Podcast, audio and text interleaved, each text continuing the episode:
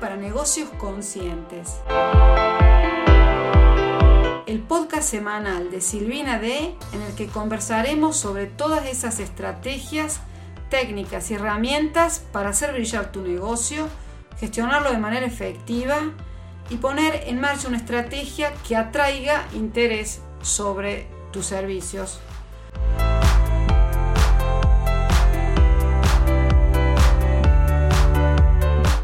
Hola, bienvenida, bienvenido a un nuevo episodio, episodio 51 del podcast Marketing Digital para Negocios Conscientes. En el episodio de hoy respondo a una pregunta sobre la publicidad online, pero para contestarla tengo que hacer un preámbulo y por eso uh, hoy en este episodio vamos a hablar sobre el tráfico orgánico y el tráfico de pago cuál elegir para hacer crecer tu negocio de terapias o de coaching. Bueno, si quieres llegar a más clientes eh, y aumentar tu alcance, necesitamos tráfico, necesitamos visitas cualificadas. Pero, ¿qué tipo de tráfico existen? Existe eh, el tráfico orgánico o el tráfico de pago. El tráfico orgánico es simplemente cuando los visitantes llegan a tu página web desde una búsqueda en Google, ¿no? O tal vez lleguen por medio de un contenido uh, en tus redes sociales.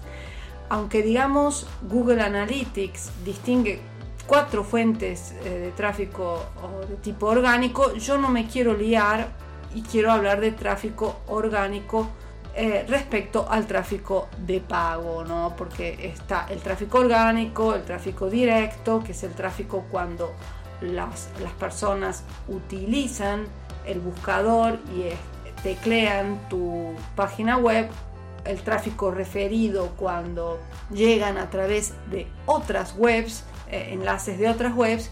Yo quiero hablar simplemente del tráfico orgánico, es decir, ese tráfico que llega a tu, a tu página web y por el cual tú no estás pagando.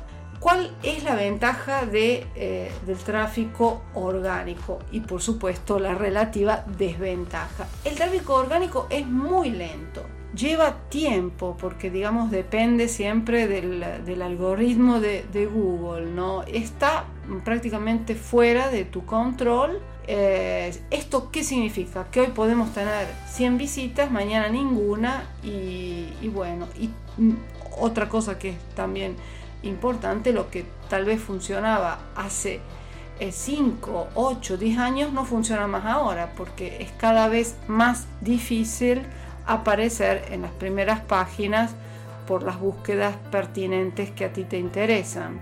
Em, y por eso, digamos, existe y es a mi ver algo mm, interesante desde el punto de vista estratégico, también considerar el tráfico de pago, ¿no?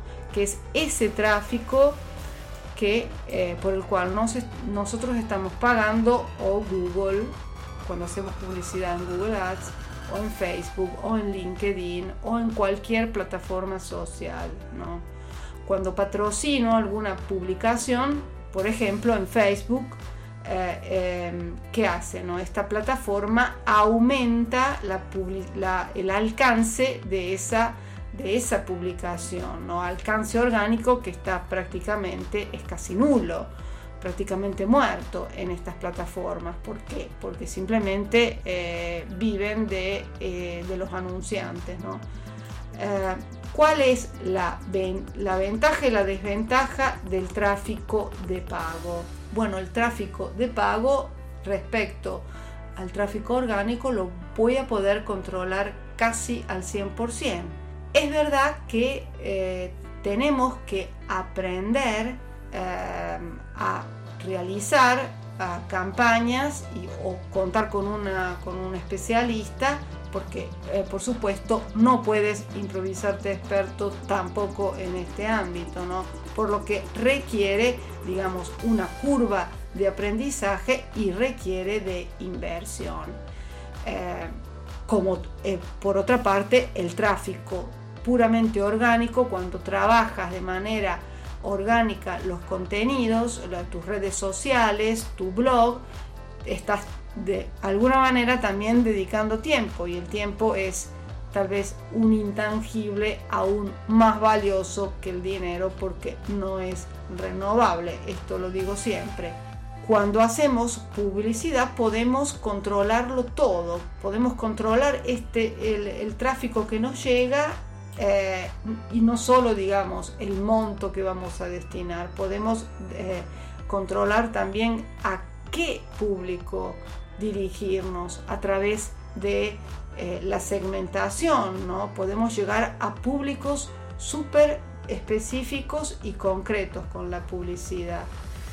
Y también en función de la plataforma, si queremos hacer publicidad en Google o en Facebook o en, Instagram o en TikTok, en fin, en función de la plataforma vamos a tener que también marcarnos un público, elegir una plataforma que sea adecuada al tipo de producto que queremos, que queremos dar visibilidad y también el objetivo de la campaña, que puede ser ventas, pero puede también ser una simple suscripción. El objetivo del, tráfico de pago, por supuesto, es generar más de lo que estamos invirtiendo. Te pongo un ejemplo muy concreto para que lo aterrices. ¿no? Si gastamos 30 céntimos ah, por un clic y en esa página ah, de ventas tenemos una conversión del 2%,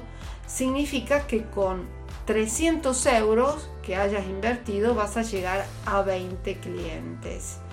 Supongamos que tienes un cuaderno, un ebook sobre cómo manejar el estrés ¿no? o la ansiedad, lo que quieras, que cuesta 27 euros y que es, por ejemplo, tu producto de entrada.